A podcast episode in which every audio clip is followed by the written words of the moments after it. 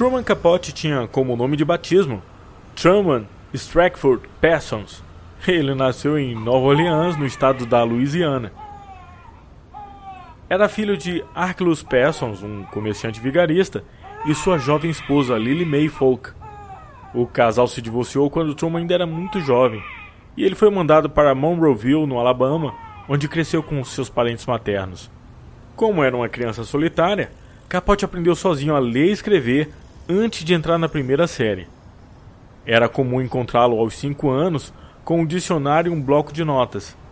Ele afirmou ter escrito um livro com nove anos de idade. Aos dez, ele submeteu seu conto Old Mr. Busybody a um concurso infantil patrocinado. Aos 11 anos de idade, começou a escrever durante três horas por dia. Em 1933, Truman mudou-se para Nova York para viver com sua mãe e seu padrasto, Joseph Capote, um cubano que trabalhava no ramo têxtil e que o adotou e o rebatizou de Truman Garcia Capote. Em 1935, ele entrou para a escola Trinity. Em 1939, os Capote mudam-se para Greenwich, Connecticut, e Truman estuda na Greenwich High School, onde escreve para os dois jornais literários da escola. De volta a Nova York em 1942, Truman se forma na escola Dwight, uma instituição particular que hoje concede um prêmio anual que leva seu nome. Aos 17 anos, Truman finaliza sua educação formal e começa a trabalhar na revista The New Yorker.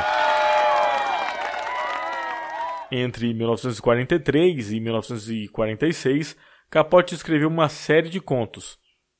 Essas histórias foram publicadas trimestralmente em revistas conhecidas como a Harper's Bazaar, The Atlantic Monthly, Mademoiselle e The New Yorker.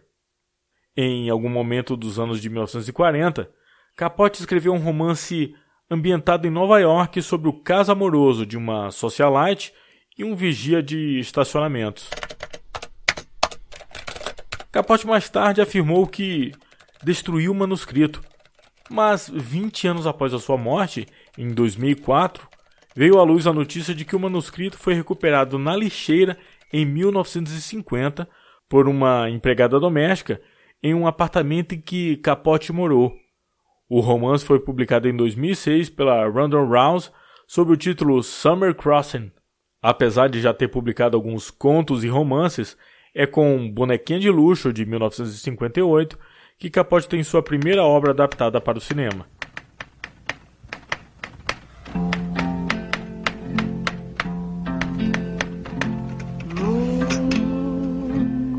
Seu maior sucesso, no entanto, foi o livro A Sangue Frio, que já falamos no episódio anterior, que também ganhou uma versão cinematográfica e marcou o nome de Capote entre os autores de jornalismo literário. Depois de ter coletado todas as informações para escrever A Sangue Frio, Capote ficou em suspense. Faltavam 40 ou 50 páginas para terminar o livro, mas ele não poderia escrevê-las enquanto Perry e Dick não fossem executados. A finalização desse livro mudaria a vida de Capote e ele sabia disso. A expectativa do público do mercado editorial eram muito grandes. O problema é que Capote havia desenvolvido certo grau de amizade com os dois assassinos durante a pesquisa para o livro. Os três trocavam cartas constantemente. Vou tomar a liberdade de ler aqui o finalzinho do capítulo 41 do livro Capote, uma biografia, escrito por Gerald Clark.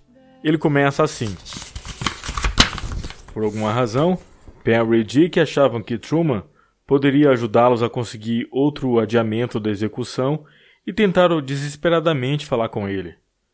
Perry telefonou duas ou três vezes para o hotel e um funcionário do presídio, agindo em favor deles, tentou outras tantas. Mas outro adiamento era a última coisa que Truman queria. Em vez de dizer não, pediu a Fox que atendesse os telefonemas e transmitisse suas desculpas. Por fim, Perry enviou um telegrama a Mullenbar. Antecipe e espero sua visita. Tenho coisas para você. Por favor, Telegrafe dizendo quando poderá vir. Truman telegrafou em resposta: Caro Perry, não posso visitá-lo hoje. Não é permitido. Seu amigo de sempre, Truman. É claro que Perry sabia que era mentira. ele teria permissão para visitá-los. Às 11h45 dessa noite, uma hora e quinze antes de a corda ser colocada em seu pescoço, ele escreveu uma carta conjunta para Truman e Nelly. Sinto que Truman não tenha conseguido vir ao presídio para trocarmos umas palavrinhas antes da festa da gravata. Seja qual for o motivo, quero que saiba que não o condeno e o compreendo. Não resta muito tempo, mas quero dizer a vocês dois que sou profundamente grato à sua amizade nesses anos todos e por tudo mais. Não sou muito bom nessas coisas. Quero que saibam que me afeiçoei muito a ambos, mas o tempo é curto. Adeus, amigos. Tudo de bom. Seu amigo de sempre, Perry.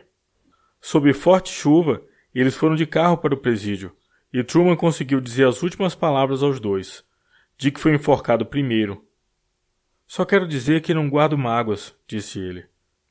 Vocês estão me mandando para um mundo muito melhor do que este jamais foi. Em menos de meia hora, estava morto. Pouco antes da uma da manhã, Perry foi levado para o barracão onde estava a forca. Acho uma droga ter de morrer dessa maneira, disse ele. Não acredito em pena capital, seja ela moral ou legal.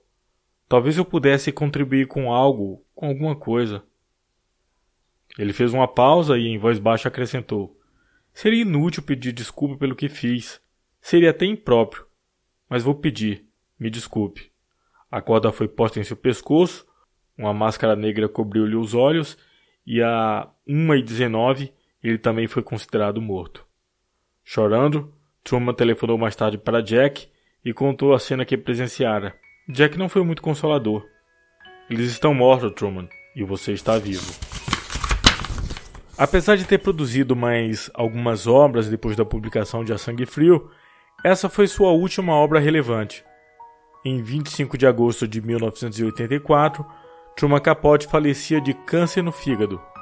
De acordo com o relatório do legista, Capote morreu de doença hepática e múltipla intoxicação por drogas. Seu corpo foi cremado e suas cinzas foram roubadas duas vezes.